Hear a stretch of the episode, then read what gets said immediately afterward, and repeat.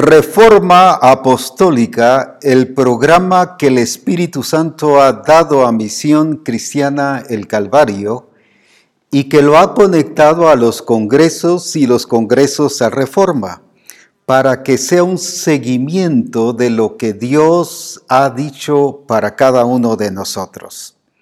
No solo para que conozcamos su diseño, sino para que lo entendamos y lo llevemos a la operación juntamente con el Espíritu Santo en nuestra vida de esa manifestación gloriosa del Señor en cada uno de nosotros. El Congreso definitivamente fue precioso, grandioso, glorioso. Todas las palabras se quedan cortas a lo que el Espíritu Santo hizo antes, hizo en y está haciendo después del Congreso. Porque ahora el Espíritu Santo se está expresando y se está manifestando y nos ha abierto el entendimiento para verle manifestar, para verle moverse. Ahora estamos viendo cómo el Espíritu Santo está haciendo realidad en nuestra vida, no porque hasta ahora lo esté haciendo, sino porque Él abrió nuestros ojos del entendimiento para verlo manifestarse en nuestra vida. Así que por eso estamos viviendo un tiempo sumamente glorioso. Nos ha quitado el velo para que podamos ver a cara descubierta la gloria de nuestro Señor. Hoy como base a ese seguimiento de ese congreso que el Señor nos dio, y que por cierto me gocé muchísimo con la actitud de muchos hermanos y de toda Misión Cristiana del Calvario, de ese compromiso hacia el Congreso. La verdad, hemos estado disfrutando porque hemos estado viendo el Congreso y cada detalle, como los videos que ustedes nos han mandado, los hemos visto, las fotos. Bueno, ha sido algo precioso. Hemos revivido todo lo que el Señor ha estado haciendo, pero ustedes han ocupado una parte muy importante. Así que gracias por sus comentarios, sus saludos incluso. Gracias por todo aquello que ustedes nos hicieron hacer visible lo que estaba pasando en cada reunión y en cada momento. Así que nuevamente gracias a ustedes y juntos seguiremos viendo la gloria de nuestro Señor. Quiero hablar hoy sobre la expresión de la gloria de Jesucristo. Cuando estamos hablando de expresión, estamos hablando de una acción que hace visible lo que no se ve. En otras palabras, visible lo invisible pero no solamente que lo hace visible, sino que una expresión es para demostrar lo que se está diciendo y lo que se está viviendo y la realidad de lo que el Espíritu Santo ha puesto en nuestra vida. Cuando nosotros solo conocemos lo que es y que tenemos que dar expresión, pero no la llevamos a los hechos, esa es falta de expresión. Expresión no es solo asistir a los servicios o ver reforma o ver los discipulados y participar. Estoy hablando de la expresión de la gloria y de la vida de Cristo en cada uno de nosotros. Veamos nuestro ejemplo glorioso y por excelencia y que no hay otro. Gracias a Dios Jesucristo nuestro Señor de señores. En Hebreos 1.3 nos dice exactamente el ejemplo que Él nos dio. ¿Qué fue lo que Él vino a hacer aquí a la tierra? Él es, no fue ni será. Está hablando de un presente. Él es el resplandor de su gloria. Y escuche bien esto, y la expresión exacta, no a medias, no un 80%, no más o menos, no hizo todo lo posible, no, no. La expresión exacta de su naturaleza. Vuelvo otra vez a resaltar esa última parte. Y la expresión exacta de su naturaleza. Como decía en el Congreso, Jesucristo no solo vino a predicar sermones, Él más que predicar sermones, Él nos vino a revelar la vida del Padre aquí en la tierra. Él vino a vivir, Él vino a mostrar, Él vino a hacer realidad esa relación del Padre hacia cada uno de nosotros como iglesia de Jesucristo. Como dije, Jesucristo más que predicar sermones nos vino a enseñar a vivir, a vivir con la familia, a vivir con los discípulos, a vivir con eh, sus amigos, a vivir incluso con la gente que no conoce al Señor, porque dice que se sentaba a comer con los publicanos y pecadores, no por eso participaba de eh, lo que ellos estaban haciendo, sino hablo de una relación correcta y exacta y de cómo uno sí se puede relacionar con gente que es del mundo sin participar de las cosas del mundo. Él nos enseñó a cómo expresar la gloria del Padre. Nos mostró que no es sermones, no son palabras, sino son hechos. Y precisamente la expresión tiene que ver con eso. La expresión tiene que ver no solo con palabras, sino con hechos. De los dichos a los hechos. Esa es la función de la expresión. Vuelvo otra vez a decir, de los dichos a los hechos. O, usémoslo en nuestro lenguaje, del mensaje a los hechos, a una realidad. Veamos aquí en Romanos capítulo 1 y versículo 20. ¿Qué nos está diciendo ahí en Romanos capítulo 1 y versículo 20 en relación a esto. Porque lo que de Dios se conoce les es manifiesto porque Dios se lo manifestó. O sea, lo hizo visible. Porque las cosas invisibles de Él, su eterno poder y deidad, se hacen claramente, ahí es donde voy a resaltar, se hacen claramente visibles, se hacen claramente visibles desde la creación del mundo. Ahora aquí viene el punto. Por favor, ponga mucha atención a este punto, porque aquí está la base de, esto que estamos haciendo y lo que Cristo como se expresó. Que dice, siendo entendidas por medio de las cosas hechas, no dichas, sino hechas. Otra vez, siendo entendidas por medio de las cosas hechas, de modo que no tienen excusa. Generalmente nos basamos en los dichos, nos basamos en lo que decimos, en nuestro mensaje. Y la gente, por ejemplo, después de que predicamos un buen mensaje, qué tremendo su mensaje, me llenó, me dio mucha paz, me dio que salgo renovado, salgo, pero no sale transformado. Porque solo está pensando en lo que se dice, pero no hace lo que se está diciendo. En otras palabras, hay una carencia de expresión. En el tiempo de Jesucristo, eso fue precisamente lo que fue notorio en la gente. La gente hablaba, por ejemplo, de la ley, hablaba de los profetas, hablaba de, de incluso de Abraham, nuestro padre es Abraham, y él les dice, no porque vuestros hechos dicen otra cosa. Ahí está la gran diferencia. No es el hecho de decir, sino es la acción, es hacer lo que se está diciendo y lo que ha sido puesto en nosotros.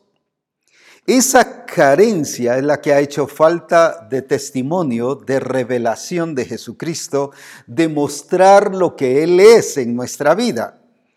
Vuelvo a repetir lo que habla de la iglesia de, Colosa, por ejemplo, en Colosenses 3, 4, una iglesia nacida de nuevo, pero le estaba carente de expresión. ¿Por qué? Porque ahí en Romanos ya vimos que dice qué es lo que hace entender, no solo conocer, sino entender, dice que son los hechos.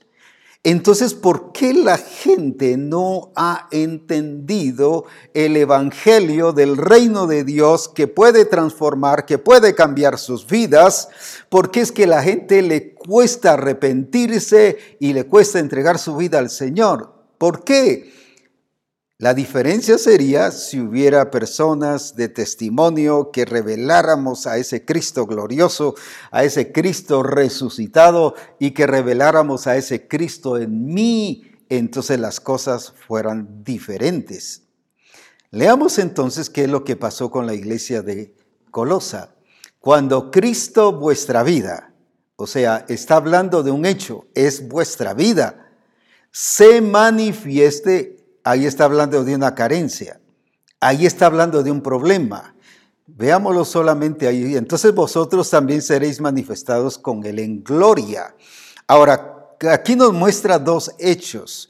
Uno, cuando Cristo vuestra vida. Él es vuestra vida, Él está con ustedes porque son nacidos de nuevo. No es un Cristo que los está acompañando, sino es un Cristo que está dentro. Todo esto se nota mucho hoy en día en el problema que se ha encontrado que gracias a Dios este tiempo que estamos viviendo de pandemia lo ha expresado. O sea, se ha manifestado lo que nosotros, esa carencia de expresión, de esa realidad. Más bien estamos expresando nuestra religiosidad y nuestro entendimiento de tradiciones y de una cultura que nos ha afectado. Lo explico de esta manera. Hay pastores que a veces me dicen, fíjese que la gente de la iglesia ya está cansada de escuchar y de estar en, en relación a los servicios en línea, quiere las reuniones en el templo. ¿Y por qué le Porque dicen que quieren sentir al Señor. Esa carencia de vivencia, de demostrar el Cristo que está dentro, dice que Él no está en templo hechos de manos. No está en templo hechos de manos, sino está en el templo que eres tú y que soy yo está dentro de mí. Entonces esa carencia de expresión nos está, les está haciendo vivir a algunos esa, ese tradicionalismo, esa cultura religiosa y más están viviendo por religión que por una vida en Cristo. Entonces no es expresión, es la expresión de una religión, pero no Cristo en mí. A eso es a lo que me refiero de la expresión de la gloria de Jesucristo. Porque vimos su gloria, dijeron los, eh, dice la escritura, y no es la gloria de algo más o de una tradición o de una cultura, es la gloria de Él, su gloria. Y solo hay única, una única gloria de Él. No hay más. Entonces esa carencia de la iglesia de demostrar lo que Él es ahora, el presente, que Él está en mí, entonces donde quiera que yo estoy, aunque esté en casa, no es que me falte el templo, no estoy diciendo que ya no hay que asistir a los templos, el Señor, porque ahora que entramos y luego que decretan que, que, hay que cerrarlos y luego otra vez y luego y así se está en varios países, ese es el movimiento que hay. Pero, pero ¿por qué esa tendencia de estar en el templo? Ay, es que yo me siento con mucha paz en el templo. Pero ¿por qué no se siente con paz en la casa? Si Él está ahí con usted, es cuando Cristo vuestra vida se manifieste. Eso es expresión. Entonces, todas esas acciones y términos y expresiones que tenemos de que yo quiero sentir la presencia del Señor. Y como decía en uno de los mensajes del Congreso, hay gente que dice, ay, mire la alabanza a mí, cómo me llena, me bendice, siento la presencia del Señor. Fíjese que Abraham no llevó un grupo de alabanza al monte para cuando iba a sacrificar a Isaac. Sin embargo, dice, vamos a adorar. Vamos a adorar a Dios. Ahora, ¿por qué? Porque era su actitud y porque él sabía que Dios estaba ahí con él. ¿Por qué? Porque había un acto de obediencia y de expresión en todo lo que Abraham estaba haciendo. Él estaba revelando al Padre porque la escritura dice que Abraham creía que aún dentro de los muertos resucitaría a Isaac. Él estaba expresando al Padre. Él no estaba expresando sus temores, ni su religiosidad, ni las costumbres de su pueblo, ni que miren así hacen allá. Cuando nosotros expresamos lo que otros están haciendo, estamos carentes de una expresión de esa gloria de Jesucristo. Por esa razón el Señor ha permitido que en cierto tiempo estemos fuera y en cierto tiempo volvamos a los templos, pero no con el entendimiento de que ahí está el Señor. La escritura dice que Él no habita en templos hechos de manos, Usted dice, pero la escritura dice Jehová está en su santo templo, pero ¿dónde lo dice? En el Antiguo Testamento. Pero ahora que Cristo resucitó, la escritura dice que Él ha puesto en nosotros su genética, su simiente, ahora Cristo en mí, de modo que si alguno está en Cristo, no es entonces que allá está el Señor, donde usted está, allí está el Señor. Entonces tiene que sentir la presencia del Señor. Tiene que estar conectado. Tiene que estar conectado. ¿Por qué razón? Porque Cristo está en usted y usted está en Cristo. Ahora, ese, esa carencia de entender, ese, ese, esa falta, aunque lo sabe, pero no lo entendemos a veces. Vuelvo otra vez a Romanos capítulo 1 y versículo 20 y quiero resaltar otra vez esa parte porque es muy importante para este momento. ¿Qué nos dice allí? Dice especialmente la última parte, siendo entendidas siendo entendidas por medio de las cosas no habladas, no dichas, sino dice hechas. Vuelvo otra vez, siendo entendidas por medio de las cosas hechas. ¿Por qué el mundo no le cree a los hijos de Dios y a la iglesia? ¿Por qué razón no nos creen? porque solo predicamos, solo decimos, solo sermones, solo palabras, pero falta ver lo que ha sido hecho. ¿Y cuál es lo hecho? Es Cristo en mí, es cuando Cristo vuestra vida se manifieste. Ahora, ahí está el punto importante, nos lleva a expresar la gloria de Jesucristo, nos lleva a expresar a Cristo mismo, nos lleva a expresar a ese Cristo que tenemos dentro. Entonces no estamos de que hoy no siento la presencia del Señor o, como antes o como algunas personas cuando van a los servicios, mire, hoy no sentí nada usted. No sé por qué, pero el servicio, el Señor no estuvo. Imagínese cuántos errores hemos cometido que el enemigo nos ha hecho no entender y nos ha puesto un velo para no ver la gloria del Señor. Entonces no hay expresión. Si yo no entiendo, no puedo expresar lo que no entienda, aunque lo sepa.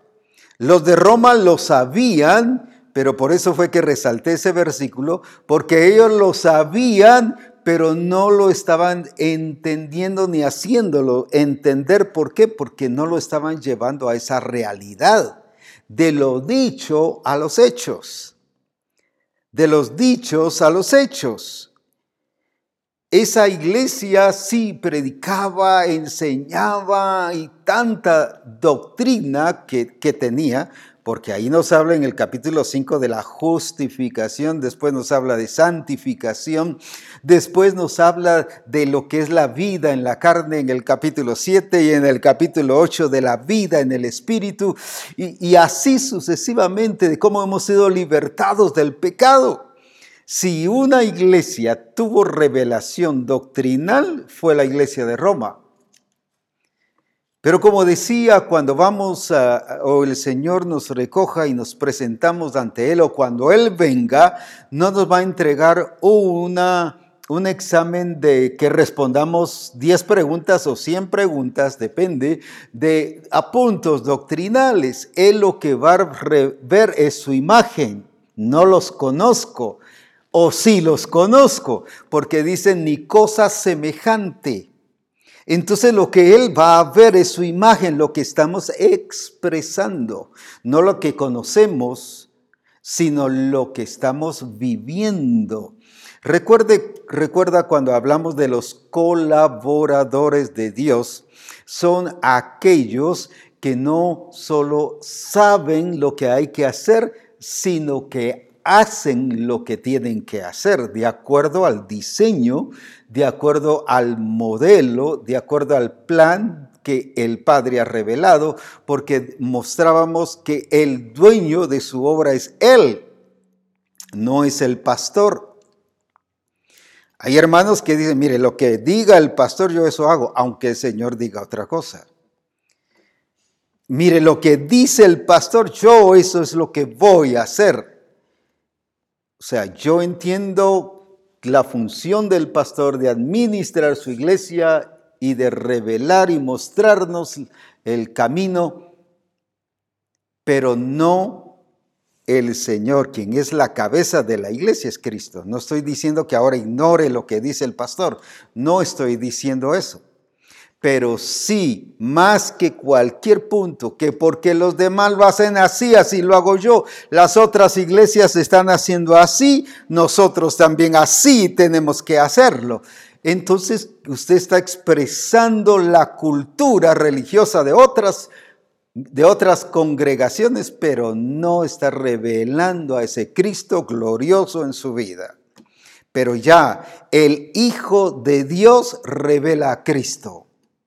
El que es hijo revela a Cristo, así como Cristo como hijo reveló al Padre.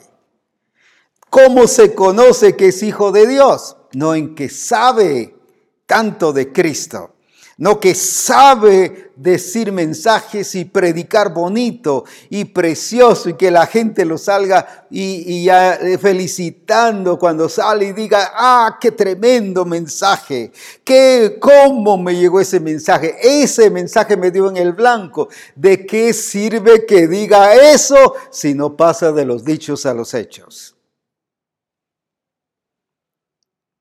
Varios pastores me han dicho, ay, mire qué tremendo el mensaje del domingo que el Señor me dio en base a lo que usted está hablando en reforma y me ha dicho que ese mensaje le llegó y que era el punto que necesitaba. Sí, le digo, pero ¿qué está produciendo? ¿Y qué expresión está teniendo? Porque vamos a ver que el que ve al Señor a cara descubierta es transformado. Entonces, ¿quién me revela o qué me revela que alguien está viendo al Señor y viviendo y expresando al Señor? El que está siendo transformado. Ahora, el que solo palabras es, solo términos, solo buen mensaje, solo cosas que dice y que dice. Hay gente que dice tanto que uno dice, pero hombre, este, este cambia el mundo, ¿no? Este, con todas esas sus palabras, qué tremendo lo que dice pero no lo que diga, es lo que está haciendo. Jesucristo no vino aquí a decir lo que el Padre es solamente, Él vino a revelar al Padre y eso es lo que falta a nivel de iglesia. Por eso el Señor nos está llevando a entender la expresión de Cristo, que no son solo palabras, sino son hechos. Cuando yo leo el libro de los hechos, me emociona muchísimo porque es un libro no que me revela las acciones de los apóstoles, sino me revela a un Cristo resucitado manifestándose a través de la iglesia y del mover apostólico y profético.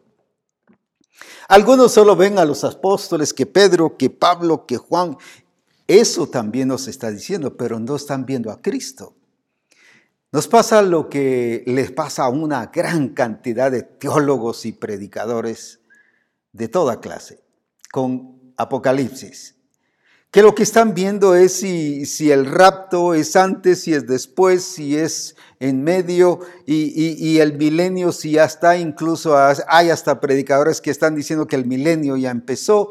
Y hay otros que a través de esta situación que se está viviendo nos dicen, miren, Cristo ya viene, Cristo ya viene, ya, ya las, las eh, copas y aquí y allá se están manifestando. Lo que están viendo es todo eso, cuando el mismo libro de Apocalipsis dice que es la revelación de Jesucristo. Es la revelación de Jesucristo. No están viendo a Cristo, sino están viendo que y engañan a la iglesia. Usted dirá, pero ¿por qué lo engañan? Porque están diciendo que Cristo ya viene. Fíjese que ese término yo lo estoy escuchando desde el año 65. Cristo ya viene y recuerdo que varios dejaron sus estudios y otros se salieron de sus trabajos y otros le dijeron a la esposa, bueno, pues aquí te quedas porque yo voy a ir a servir al Señor porque ya viene Cristo. ¡Qué confusión! Llevamos 55 años que yo he escuchado eso y Cristo todavía no ha llegado. Incluso hubo movimientos que hasta le pusieron Cristo viene, hasta iglesias Cristo viene. ¿Y qué ratos están diciendo que Cristo viene? Déjeme de darle una buena noticia y aunque sé que le voy a mover su silla y religiosa, pero si se la muevo, gloria a Dios, porque el, el propósito es que sea transformado. Cristo todavía no viene. Usted dirá, pero apóstol, ¿cómo se atreve a decir eso si dice que el día ni la hora nadie lo sabe? Pero sí me dice que Él viene a recoger una iglesia gloriosa, santa, sin mancha, sin arruga y ni cosa semejante. Pero también viene a recoger una iglesia que ha sometido a los principados y a las potestades bajo la planta de sus pies. Ahora la pregunta es esta, ¿la iglesia lo está haciendo? Más que todo el predicar que Cristo viene hoy es una iglesia escapista. Es una iglesia que no quiere hacer nada aquí en la tierra, irse allá a los cielos y descansar y reposar y, y, disfrutar de esas glorias del cielo. Cuando aquí tenemos responsabilidad. Solo los que quieren escaparse son los que están hablando de que Cristo ya viene, que ya es el fin del mundo y que mire todo esto que está viniendo, ya eso demuestra que ya es el fin del mundo. Lo que está haciendo el mal le está demostrando que Cristo viene. Cuando a mí me revela una iglesia aplicando lo que Él dice que debe hacer, entonces eso sí me revela que Cristo pronto viene. Por eso es muy importante y usted se va a asustar ahora. Juan dice, he aquí, vengo pronto. Y ya pasaron dos mil, más de dos mil años que dice Apocalipsis al final, he aquí, vengo pronto. Y Pablo incluso, imagínense en los años 60, pongámosle 70, en esos años, él cuando escribe y nos habla en Tesalonicenses y en otros libros, en otras cartas, mas cuando Cristo venga a las nubes y nosotros los que hemos quedado, nos encontraremos juntamente con Él. Si para Él eso ya iba a pasar. y él se sentía que había quedado para juntarse juntamente con los otros, los que iban a resucitar primero, en las nubes. Imagínese hace más de dos mil años. Así que no se deje engañar, póngase las pilas y como yo digo y quizás en otros países sea otro los términos, agarre al toro por los cuernos y pase de los dichos a los hechos, a vivir la realidad de Cristo Jesús y a expresarlo y no pensar en que ya nos vamos a escapar y que nos vamos a ir de esta tierra. Misión cristiana, el Calvario entiende, no solo sabe, sino ahora entiende, como ya vimos ahí por los hechos, los hechos son los que le van a hacer entender a la gente. ¿De qué sirve que yo vaya y le predique a la gente, mire, Cristo cambia, Cristo transforma, Cristo va a cambiar sus finanzas, mire, Cristo le va a sanar?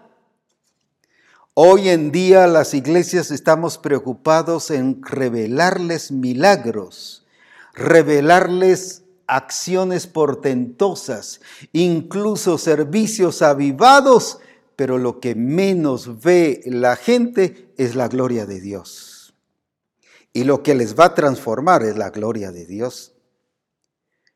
Usted dirá, pero es que un milagro revela la gloria de Dios. Los milagros son señales. Estas señales seguirán a los que creen. Y una cosa es señal, pero es la iglesia la que ha sido puesta para revelar la gloria de Dios. Solo veamos un poco de historia. En el templo, cuando ya Moisés construye el templo y dice que todo se hizo en conformidad con lo que Dios había dicho y él revisó que todo se había dicho, dice que descendió la gloria de Dios.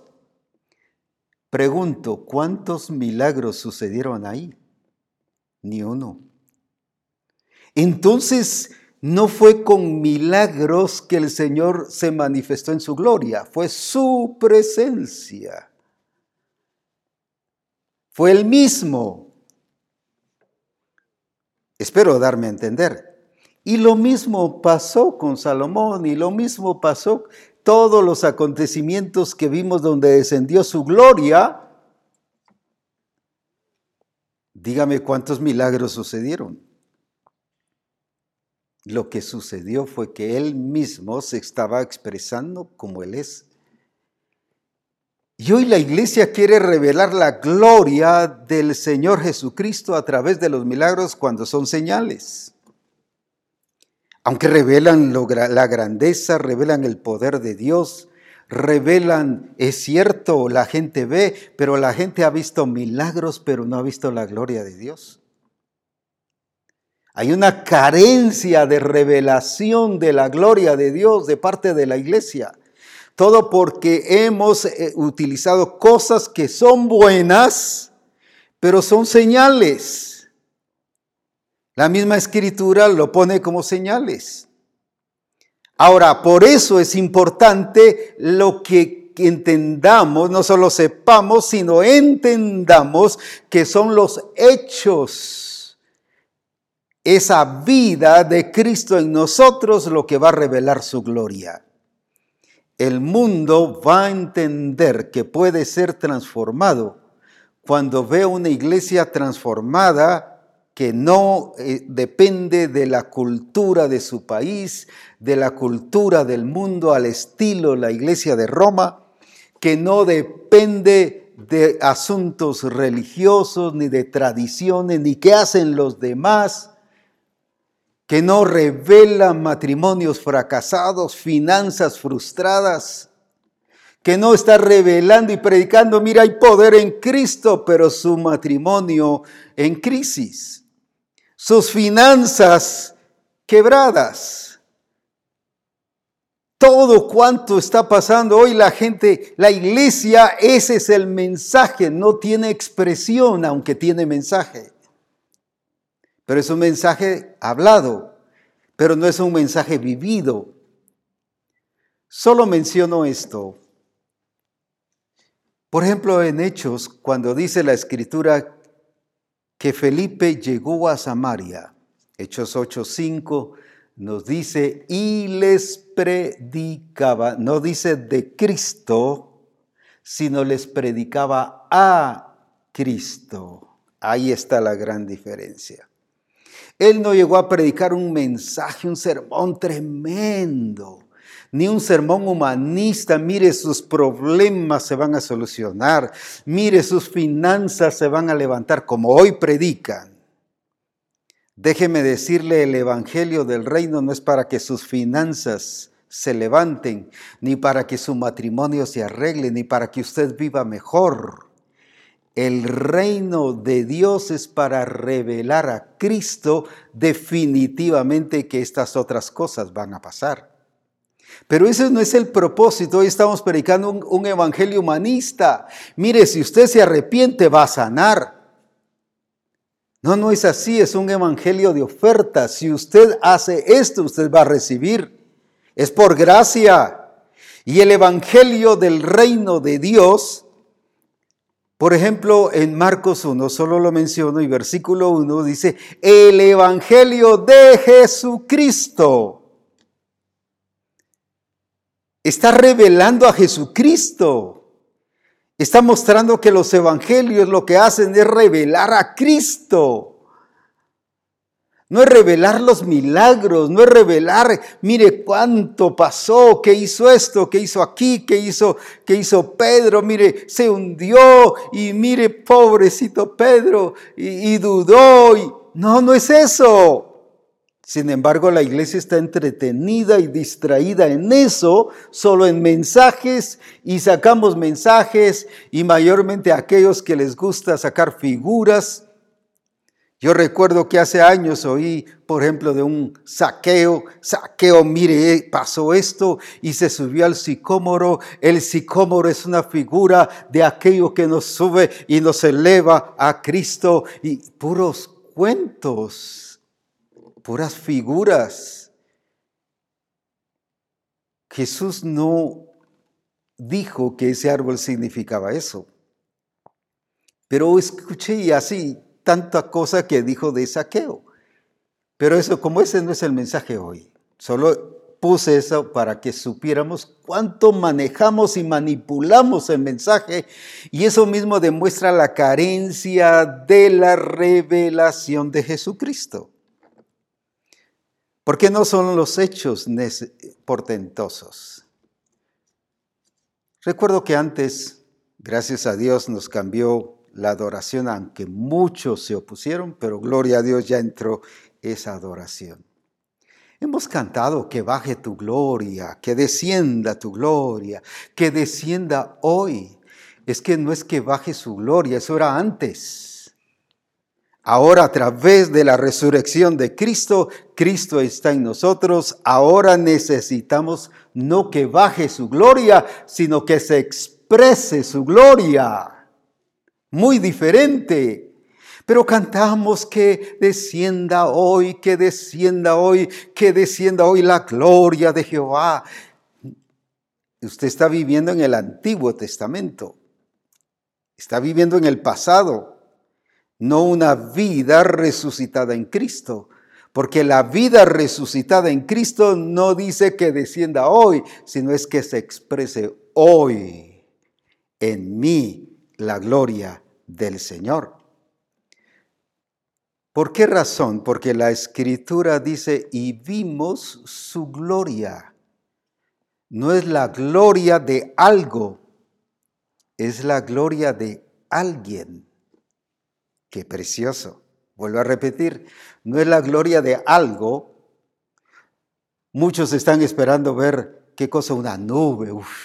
mire, una paloma blanca pasó por ahí. Es el Espíritu Santo porque dice que tal cosa pasó allá. Están viviendo en un tiempo diferente, no en el presente. Están esperando ver algo cuando la gloria dice, vimos su gloria, no está hablando de algo, sino está hablando de alguien, de Cristo Jesús. Y Cristo Jesús no fue la expresión de algo que el Padre hacía, aunque lo mostró y lo demostró, pero Él fue la expresión de ese Padre, de ese alguien. Y muchos de nosotros estamos esperando ver cosas. Mire, yo vi una mano, yo vi aquí, yo vi allá, yo vi el otro. Pero lo que menos están viendo es a Cristo. Y ese es vivir de acuerdo al pasado, no de una vida resucitada en Cristo. Los resucitados en Cristo lo que ven es a Él. Y se lo explico de esta manera. En Juan 3 nos lo dice en el versículo 3. ¿Qué es lo que nos dice allí? Respondió Jesús y le dijo, está hablando de Nicodemo, de cierto, de cierto te digo que el que no naciere de nuevo no puede ver el reino de Dios. No puede ver. ¿Quién? El que no nace de nuevo. Ahora Pongámoslo en la otra posición. El que nace de nuevo, entonces sí puede ver el reino de Dios. ¿Y el reino de Dios qué es?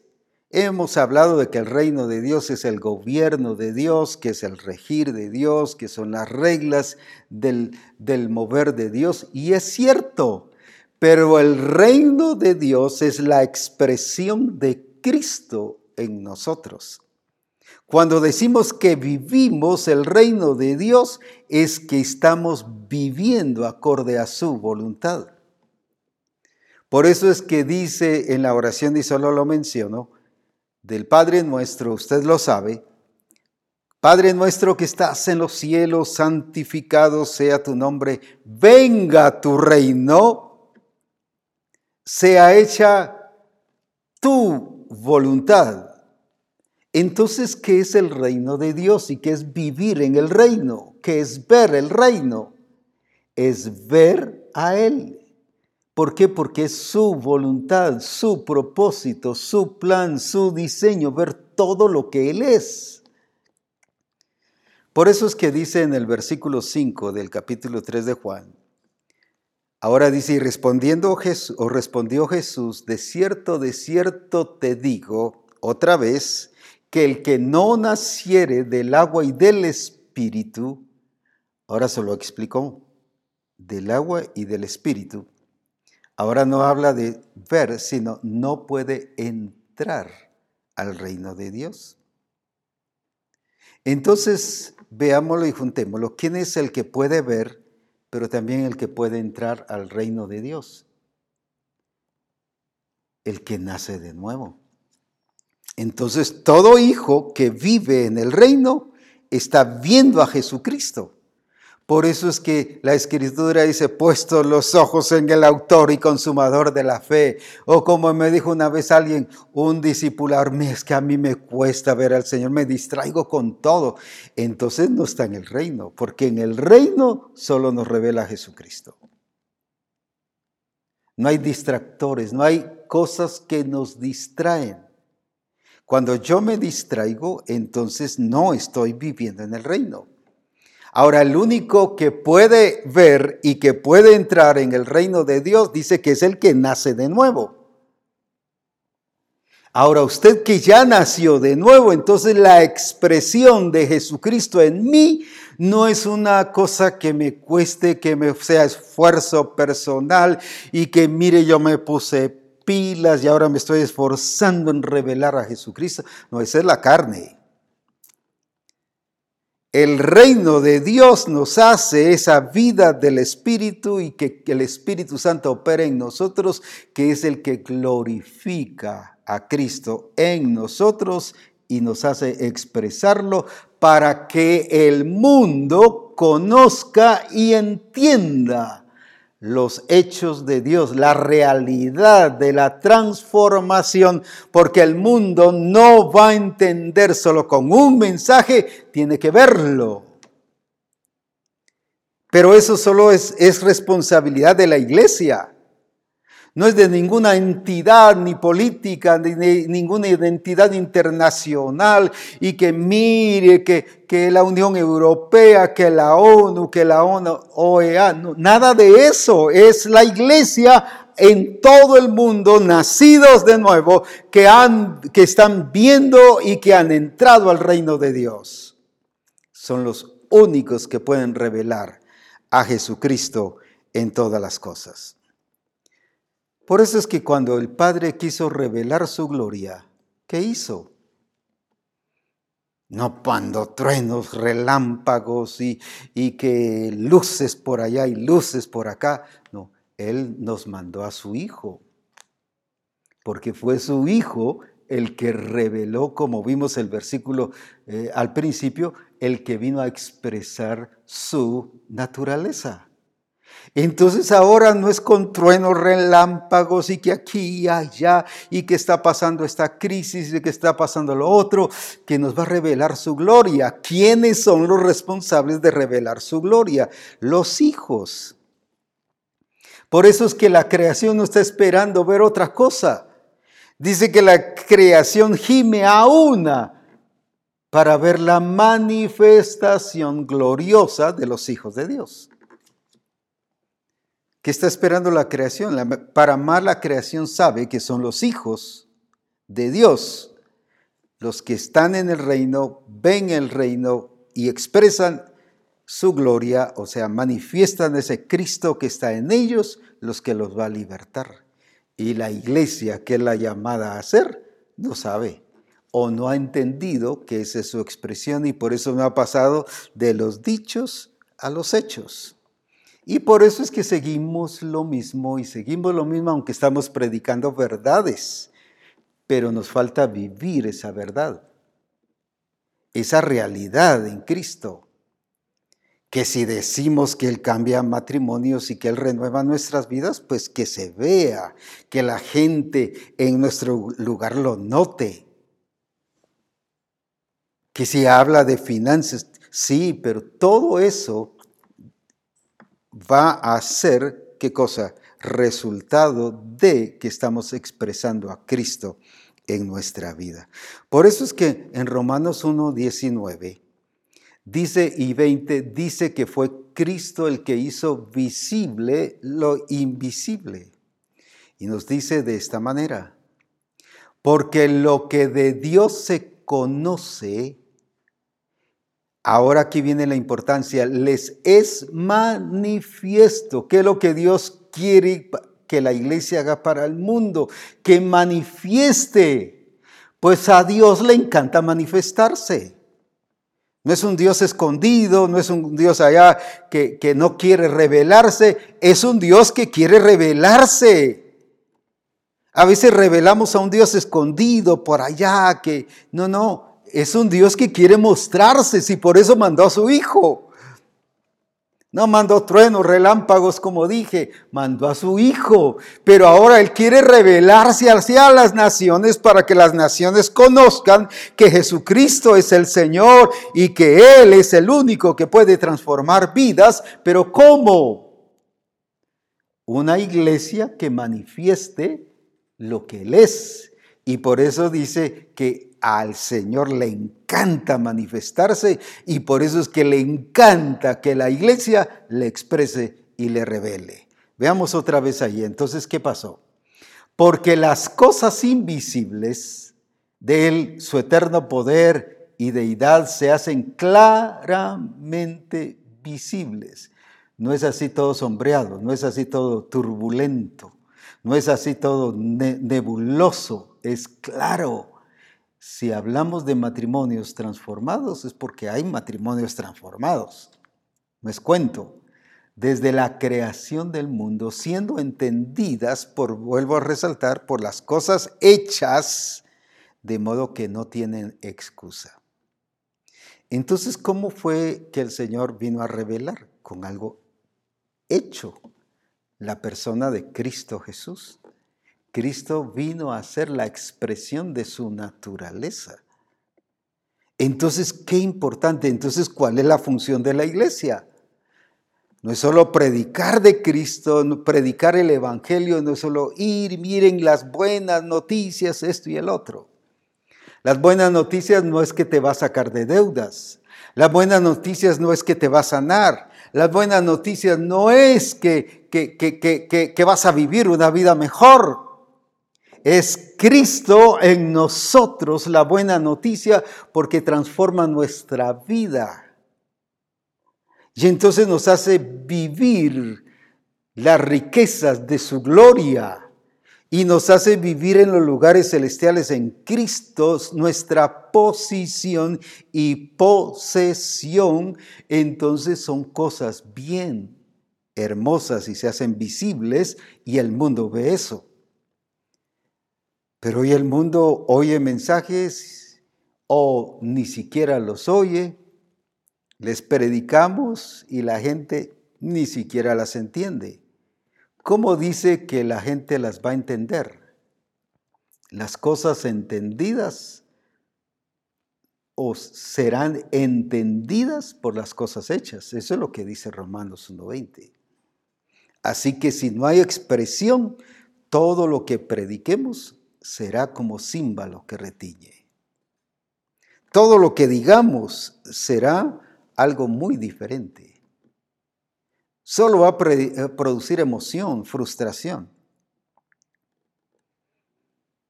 Yo recuerdo que me decían a mí, mire, todo va a cambiar, mire, ese evangelio de ofertas que se predicaba desde aquel entonces.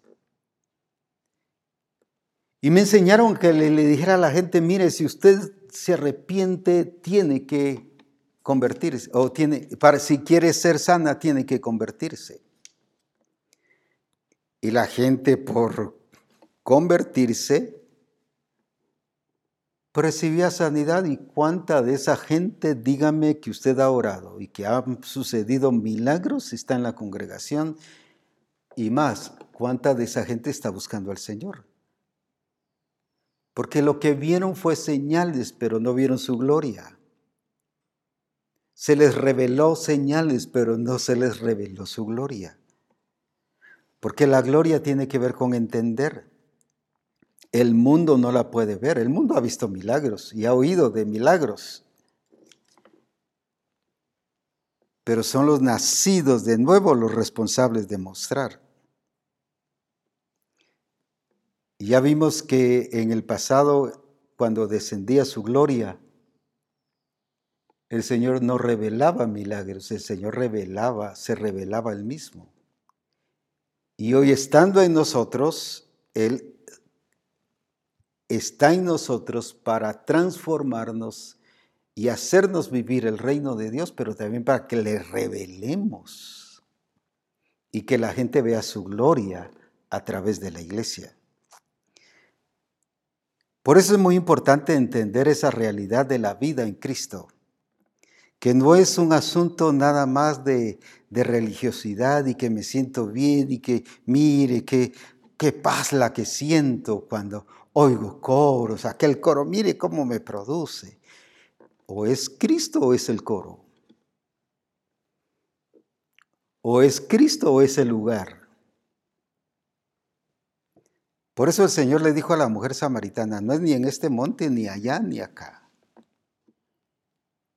Los verdaderos adoradores adorarán al Padre en espíritu y en verdad. Quiero que veamos esto y sé que nos va a hacer entender el reino de Dios y quiero que, que lo pongamos con mucha atención porque esta va a ser la tarea para la próxima, para esta semana que viene, porque de esto vamos a explicarlo más ampliamente. Y vamos a ver especialmente la tentación de Jesús, pero sobre una realidad que necesitamos verlo y entenderlo. El diablo no tentó a Jesús esperando la manifestación de su poder, aunque lo llevó a eso. Quiero que veamos aquí en el libro de Mateo capítulo 4 y versículo 8. Y vamos a entenderlo bien. Y ponga mucha atención porque no quiero que la tarea se equivoque, sino que enfocados en esto, por favor. Porque esto va a cambiar mucho nuestra conducta. Romanos capítulo 4 y versículo 8. ¿Qué nos dice allí entonces? ¿Qué pasó? ¿Qué le dijo el diablo a Jesús? Hemos equivocado mucho otro versículo que lo vamos a ver en un rato. Pero dice, y Jesús le dijo, escrito está también, no tentarás al Señor tu Dios. Y otra vez significa que esta ya era una vez más, otra vez, no la primera vez cuando le dijo de que convirtiera el pan las piedras en pan y lo vamos a ver desde esa perspectiva, pero este versículo nos va a mostrar cuál era el todo de esa tentación. Y otra vez le llevó el diablo a un monte muy alto y le mostró que dice, quiero que lo lea por favor ahí en voz alta. Otra vez, ¿y qué fue lo que le mostró el diablo? Una vez más, una tercera vez, porque ahí está el punto. ¿Qué le mostró el diablo? Los reinos del mundo y la gloria de ellos. ¿Y qué le ofreció el diablo? Y le dijo, todo esto te daré si postrado me adorares. Entonces Jesús le dijo, vete, Satanás, porque escrito está, al Señor tu Dios adorarás y al solo servirás. Volvamos a ver ese versículo 8 otra vez y solo lo leo y de ahí voy a explicar lo que el Señor quiere que diga hoy. Otra vez le llevó el diablo a un monte muy alto y le mostró todos los reinos del mundo y la gloria de ellos. Muy bien. Quiero que veamos esto. No le mostró el reino de Dios. Le mostró los reinos del mundo. Otra vez, el diablo, porque no le podía mostrar el reino de Dios, porque él ni mucho menos estaba en el reino de Dios, porque no le puede ver, ni puede entrar al reino de Dios. Entonces, ¿qué le mostró? los reinos del mundo. Y lo voy a explicar con qué pasó con Adán y Eva, qué le dijo el Señor ahí en las Escrituras. ¿Qué fue lo que le encomendó el Señor Adán? Ya que había hecho toda, vamos a Génesis, y ahí en Génesis dice la Escritura que Él hizo toda la creación, e hizo al hombre, e hizo los animales, y puso al hombre para que sojuzgara y administrara los animales. El reino animal. Pero luego vemos más adelante, ya en el capítulo 2, que viene el Señor y habla de que ahí en el huerto había un río con cuatro eh, divisiones o con cuatro, se dividía en cuatro partes y uno producía oro, bedelio, o ónice y muchas cosas más. Ya no era solo el reino animal, sino el reino mineral. Pero ahora vemos el reino vegetal. Dice que hizo todo y el Señor sembró, dice, y dijo, cada árbol produzca semilla y se multiplica. Puso al hombre a administrar el reino vegetal. Ahora entonces, ¿qué, le ¿qué fue lo que le quitó a Adán? Esa administración de lo que el Padre le había encomendado. Esos reinos, pero no fue el reino de Dios Ahora, entonces, ¿en qué fue tentado Jesús? Jesús fue tentado a nivel del reino. Que el diablo le quiso confundir así como confundió a Adán y le quiso distraer del reino de Dios a que viese en los reinos de este mundo. Le quiso rebajar y le rebajó el nivel del reino, que es lo que hoy ha hecho con la iglesia y lo voy a explicar. La ha distraído con los reinos del mundo, pero eh, la iglesia se ha descuidado del reino de Dios. Sin embargo, viene Jesucristo y ¿qué le dice? Escrito está Satanás. ¿Qué está diciendo en otras palabras? No solo que allí está escrito, sino quién lo escribió. Él está hablando del origen. En otras palabras le está hablando, no, lo que dice Él. Él es el que manda, Él es el que rige. Él es el que ya dijo cómo son las cosas. Entonces, ¿qué le mostró Cristo? El reino de Dios. La autoridad de Dios, el regir de Dios le mostró todo el origen y que era el Padre, el autor y consumador de todas las cosas. Entonces Jesús no se distrajo con los reinos del mundo, pero se mantuvo presente y atento con el reino de Dios. Y dice en Romanos capítulo 14 y versículo 17, mire cómo la iglesia se equivocó y hoy la iglesia está en eso distraída con los reinos del mundo porque el diablo la ha distraído del reino de Dios. Sin embargo, Jesús todas las veces escrito está. En otras palabras, le resaltó el regir de Dios, le resaltó que es Dios, el Señor de su creación. Le mostró que el reino de Dios estaba allí, pero ¿cómo? Mostrándole a Dios ¿Y cómo es que la iglesia va a revelar que el reino de Dios entre nosotros está? Mostrándoles a Cristo. No distrayéndonos con los reinos de este mundo, aunque el Señor quiere que también sean suprimidos.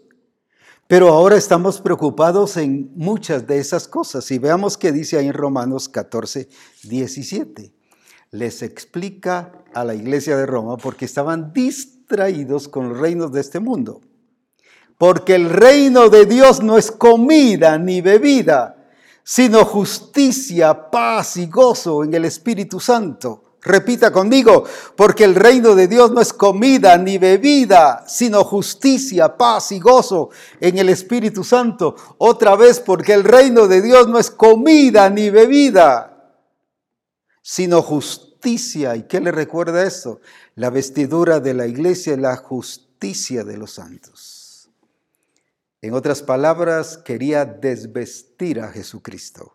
No solo sacarlo del reino de Dios, sino quitar su vestidura de santidad, su vestidura de rey y sacerdote.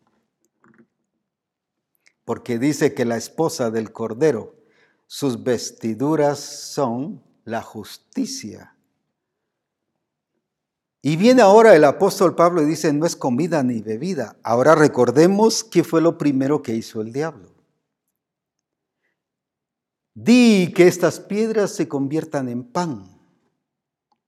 Lo llevó a convertir en comida.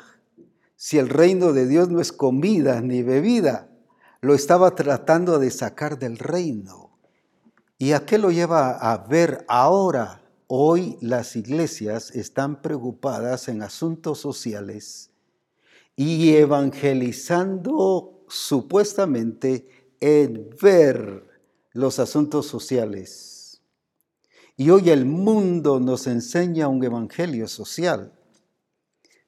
Recuerdo cuando estudié teología en la Mariano Galvez, uno de los cursos que llevaba o de las, de las clases que llevaba se llamaba Teología de la Liberación.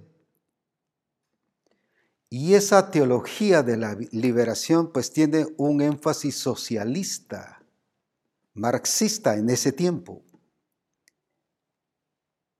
¿Y cuál era el mensaje? El Evangelio de los pobres. Y el Evangelio a los pobres y el Evangelio de los pobres, así es el énfasis. Yo decía, pero si la escritura dice que el Señor vino por todos los seres humanos, por todos los hombres, o sea, eh, varón y hembra. Él vino por todas las personas. Sin embargo, este Evangelio va dirigido solo a los pobres.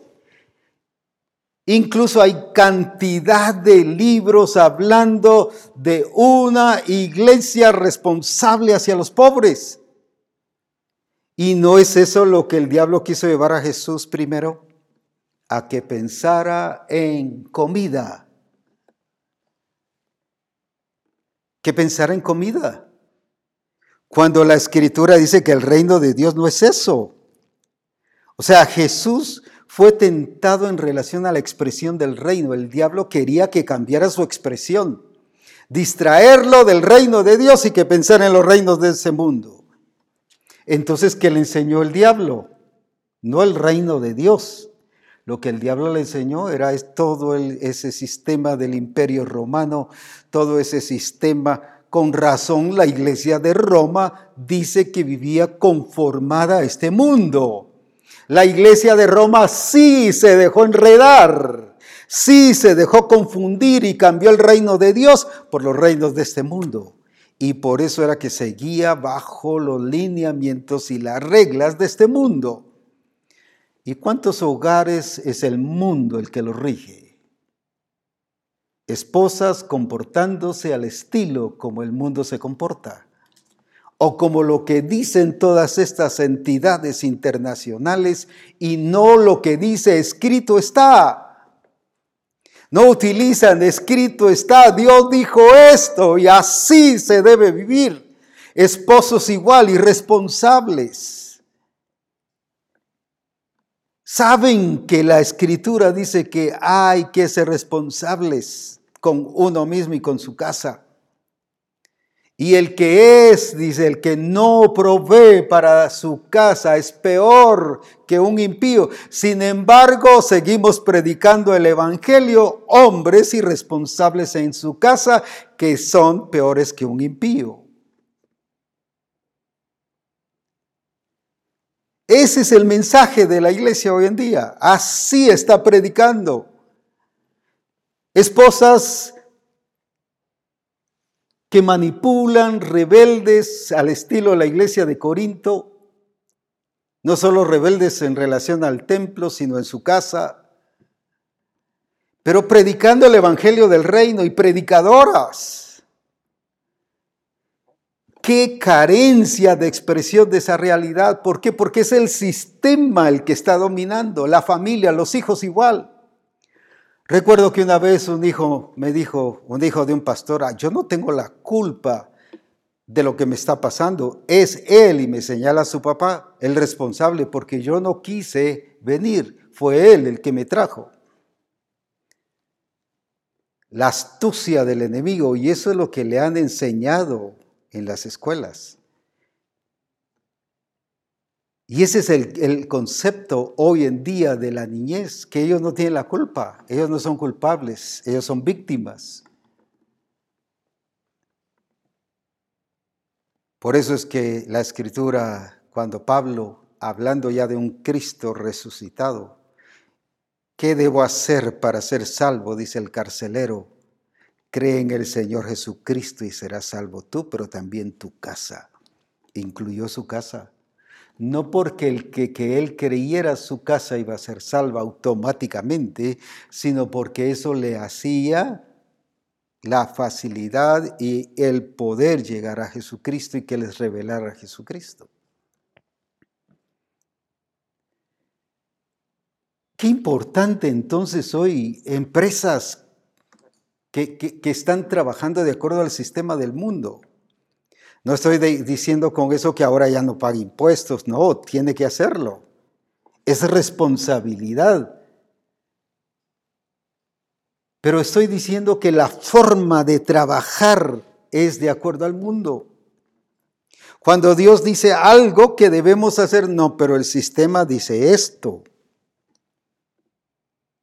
Mi negocio, a veces mi negocio está funcionando de acuerdo al sistema, como los otros están haciendo, pero no como el Señor dice. Y recuerde que Cristo que dijo, escrito está.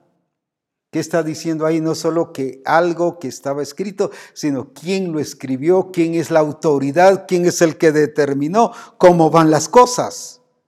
Él se expresó en el reino de Dios.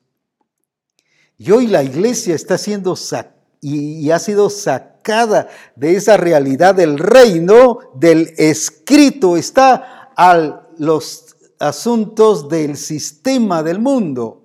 La prueba es la iglesia de Roma. Vivían conformados a este siglo.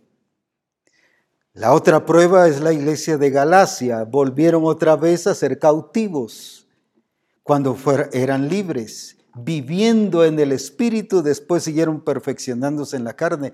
El sistema los manipuló, los venció, porque empezaron a ver a los demás. Oh, y es tiempo de que pasemos de los dichos a los hechos, de esa realidad de vida en Cristo Jesús, y que no nos distraigamos aunque no estoy diciendo que no haya que hacerlo, que no hay que ayudar, no estoy diciendo eso, pero mire cómo el diablo quiso distraer a Jesucristo en la tentación. Y hoy la iglesia está siendo probada en su expresión del reino de Dios.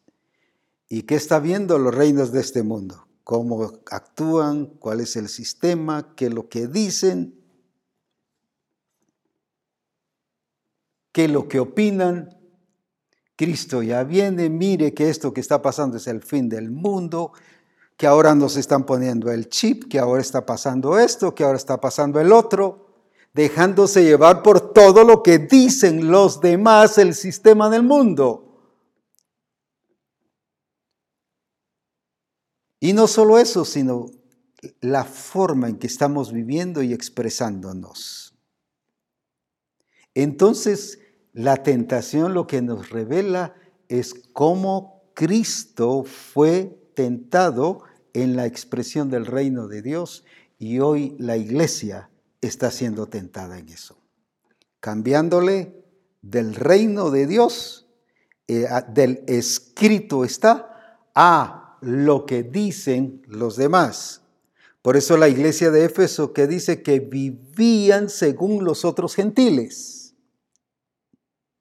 o sea, para ellos lo que decía el Señor no importaba. Dice, así no habéis aprendido a Cristo. Pero lo que decían los gentiles, a ellos sí les importaba. ¿Y a cuánto les importa qué dice su papá, su mamá, qué dice el esposo, qué dicen los hijos, qué dice el vecino, qué dice la gente, qué dice la cultura? ¿Cómo podemos dar un mensaje de revelación de Jesucristo viviendo de esta manera?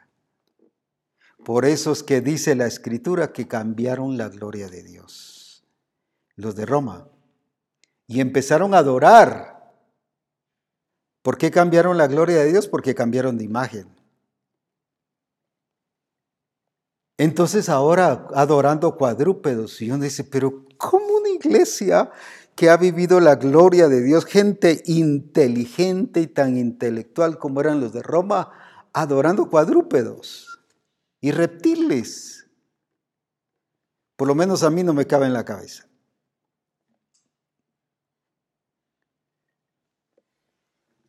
Haciendo cosas, déjenme decirle una expresión, torpes.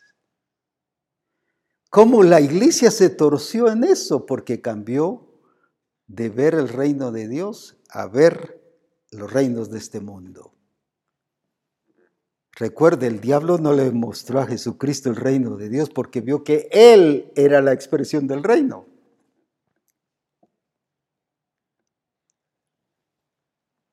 Pero sí le mostró los reinos de este mundo porque así fue como fue vencido a Adán y Eva. Por eso es que el diablo dice, y a mí me ha sido entregado, no el reino de Dios, sino los reinos de este mundo.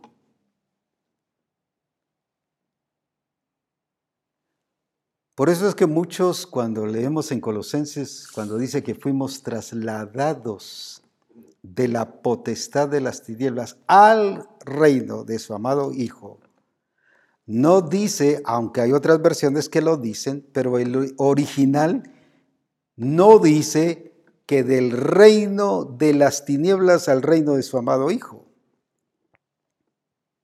sino dice de la potestad de las tinieblas, porque el diablo anda en tinieblas y es tinieblas. Por eso es que Jesús dice, vosotros sois de vuestro padre el diablo, porque andad en tinieblas. Y lo que dicen y vuestros hechos demuestran tinieblas. Él cuando habló del diablo habló del príncipe de este mundo, no del rey de este mundo. Y la iglesia ha hablado y predicado sobre el reino de las tinieblas. Cuando la escritura dice que fuimos trasladados de la potestad de las tinieblas al reino, ahí sí, al reino de su amado Hijo Jesucristo.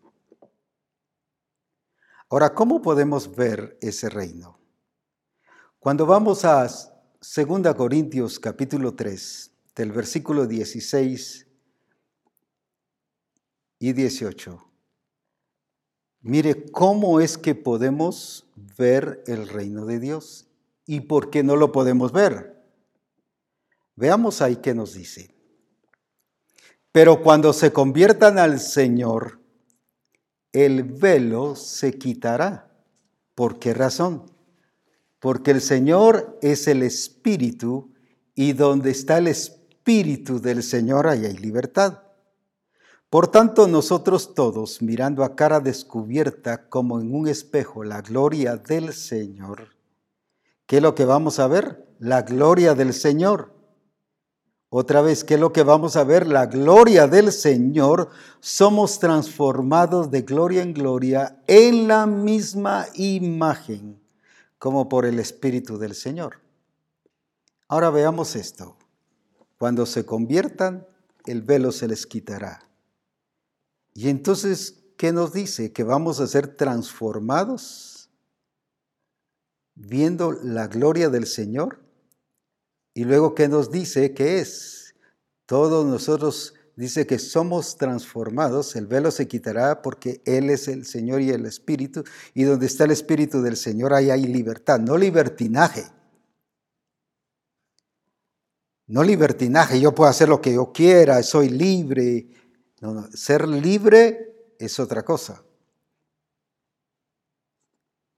Ser libre, usted es libre de circular con su vehículo, pero tiene un freno. Imagínese si no hubiera un freno, cuánto, ya ni existiera, por supuesto. Ya se hubiera accidentado, matado, y hubiera sabrá cuántos matado. Entonces, ¿para qué sirve el freno? No para estorbar, sino para regular y para ser prudente. La prudencia nos lleva a ser un freno en nuestra vida, no para estorbar, sino para que haya un equilibrio y vivamos sabiamente. Ahora, entonces, ¿cuándo es que nos vamos a ver la gloria del Señor? Primero, cuando nos convirtamos. ¿Y qué es convertirnos? No es asistir al templo no es asistir a los grupos, no es ver los servicios en línea solamente.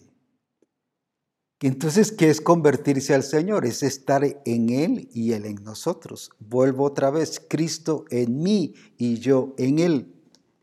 ¿Qué es el, el Evangelio del reino de Dios? No son palabras No me avergüenzo del Evangelio, decía el apóstol Pablo, porque él entendía que no eran palabras, que era realidad, transformación. Y dice que somos transformados, pero ¿cómo? viendo la gloria del Señor. Así que si alguien vive estancado, que si alguien vive en lo mismo, en el mismo círculo, y ahí está que un día sí, que un día no, y puras fantasías, hoy sí vamos a ir adelante, mira, hoy sí vamos a progresar, pero lleva años de pensar en eso. Puras fantasías Eso es porque no está viendo la gloria del Señor, porque dice que la persona que ve la gloria del Señor es transformada. Entonces, ¿cuál es la evidencia? Que está viendo la gloria del Señor, que hay transformación. No que ahora dejó decir, eh, ¿qué? De diez malas palabras ahora lleva cinco, ya cinco le faltan. Eso no es transformación está trabajando conforme al sistema. El sistema le, enseña poco a poco, pero en el Señor le lleva que el que está en Cristo, nueva criatura es.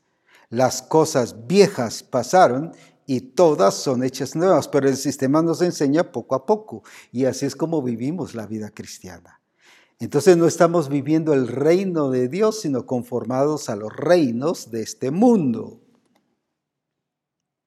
Pero ahora viene el Señor y, y, ¿qué nos sigue diciendo ahí? Que cuando se conviertan el velo se les quitará. Y solo pensamos en los impíos, mire, el velo se les va a quitar y, y entonces van a ver al Señor. ¿Cuántos cristianos como estos ejemplos que puse ahorita? Que están viendo los reinos del mundo, eso es tener velo. Cuando usted vive de acuerdo al sistema del mundo, su matrimonio está de acuerdo al sistema del mundo, su negocio, su vida, y su predicación es una predicación de acuerdo a un sistema evangelístico que alguien se inventó y no de acuerdo al mensaje del reino de Dios, entonces demuestra que no está viendo la gloria del Señor y que no está siendo transformado. Porque la transformación viene porque dice viendo la gloria del Señor. Pero luego, ¿qué es esa gloria del Señor? Ahí mismo nos lo revela. Que dice viendo la gloria del Señor. Por tanto, nosotros todos, mirando a cara descubierta, ya no con velo, ya no con paradigmas, no con religiosidades, no con sistemas humanos, no con los reinos de este mundo, sino ahora viéndolo a Él. Viendo a cara descubierta que, nos dice, eh, como en un espejo, la gloria del Señor, somos transformados de gloria en gloria, en la misma imagen, no conformados al mundo como era Roma, por el Espíritu del Señor, sino a la misma imagen. Si no estamos viviendo conformados a la misma imagen, quiere decir que estamos viendo otro reino y no el reino de Dios. Estamos viendo los reinos plural de este mundo. El reino de Dios es solo uno, no hay muchos reinos de Dios. Y el reino de Dios no es un mensaje, el reino de Dios es la expresión de Cristo. Es la revelación de Cristo. Por eso es que se requiere y voy a hablar de personas que transmitamos mensaje. No estoy hablando de apóstoles solamente, pastores, profetas, evangelistas, ni estoy hablando solo de los discipuladores. Estoy hablando de todo hijo de Dios que revela un mensaje, así como Felipe llegó a Samaria y como Ananías llegó con Saulo siendo discípulo, ninguno de estos dos era un ministerio como hoy lo conocemos, no era apóstol, no era profeta, no era evangelista, no era pastor, no era maestro, pero llevaban un mensaje. Ellos eran el mensaje. Entonces cuando hablo que necesitamos de una iglesia que lleva un mensaje de hombres y mujeres, se requiere que estos hombres y mujeres sean veraces, no viviendo de la fantasía, no viviendo de irrealidades, sino de la verdad en Dios. Hombres y mujeres genuinos, hombres y mujeres de buen testimonio, como en el caso de Esteban y de Felipe, que dice que era de buen testimonio, lleno del Espíritu Santo y de sabiduría. Se requiere hoy que tanto en la familia haya hombres y mujeres veraces, genuinos, de buen testimonio. Se requiere que en las empresas, se requiere que la iglesia exprese esa realidad de Cristo en nosotros. Que ya no solo hable la verdad, sino que muestre la verdad. Por eso Cristo decía, yo soy no yo predico la verdad, sino yo soy la verdad.